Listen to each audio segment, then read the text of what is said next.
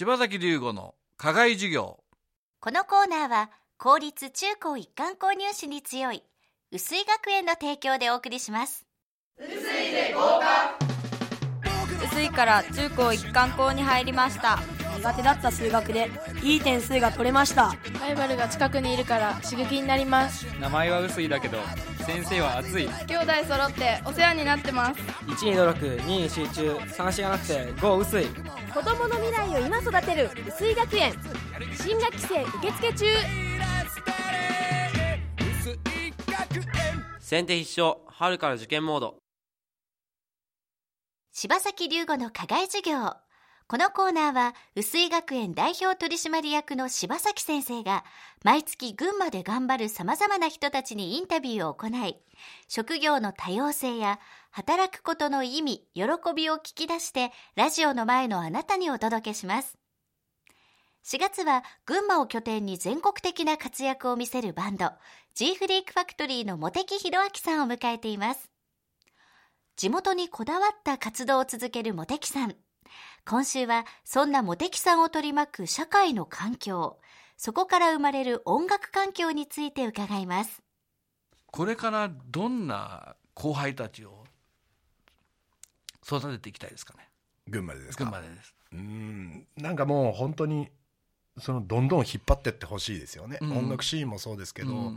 やっぱりライブハウスっていうところが結構閉鎖的なイメージがあって、うんうん。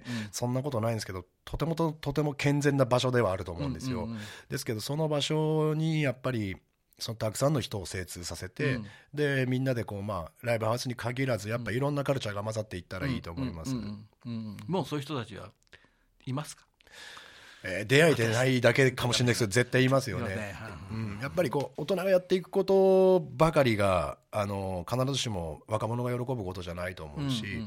夢を持ってるのは例えば社会に対してもそうですけど夢を持ってるのは大概子供だと思うんですよ。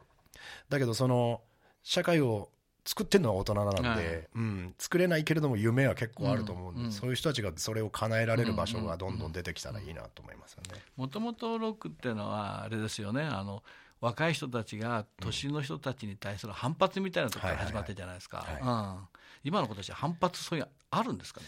どうですかね、あるけど、まあ、こう結構やっぱ個人主義になっているので、その反発っていう形が昔とは違ったと思いますよね。ねうんあの茂木さんの音楽活動の中で割とお客さんっていうのは同世代？それとも若い人？えーっとまあ様々なんです、これが、うんうん。嬉しいことにその、えー高校生ぐらいの人から、うん。僕らよりも全然年上の人とか、うん。あの一緒に来て、まあ、いろんな人と分かち合えるようにうん。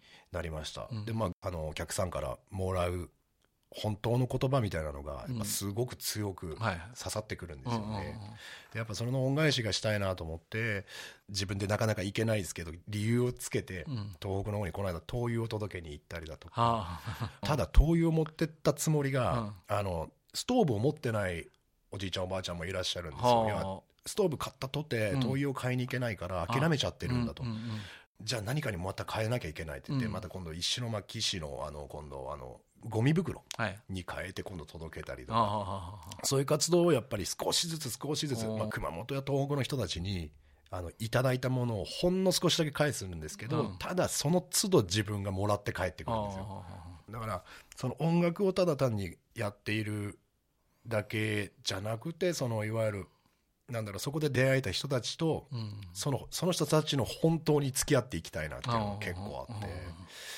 て。なんかそういうのをやってるんですよね。う。ん。音楽を通してそれをやりたいというかそれはまた別物なんですかね。そのボランティアと,、えーどっかで一致してると思うんだけどその一致えー、と例えば歌詞やサウンドに反映されたりだとか、もちろんそこの人たちの前で音楽をやることが本当は一番いいと思ってます、うんうんうんただまだそこまでは行ってないですけれども、自分たちのそのライブをやるエネルギーと同じぐらいそれをやっぱり持っていることで書けることと書けないことが出てくると思うんですね、やっぱ胸張ってものを書きたいのでその時には自分がやったこと以外のことはやっぱ書けないなって。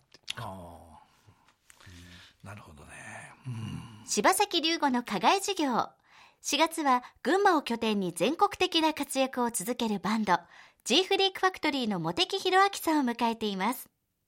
来週は音楽活動の醍醐味について伺います。柴崎龍吾の課外授業。このコーナーは、薄井学園の提供でお送りしました。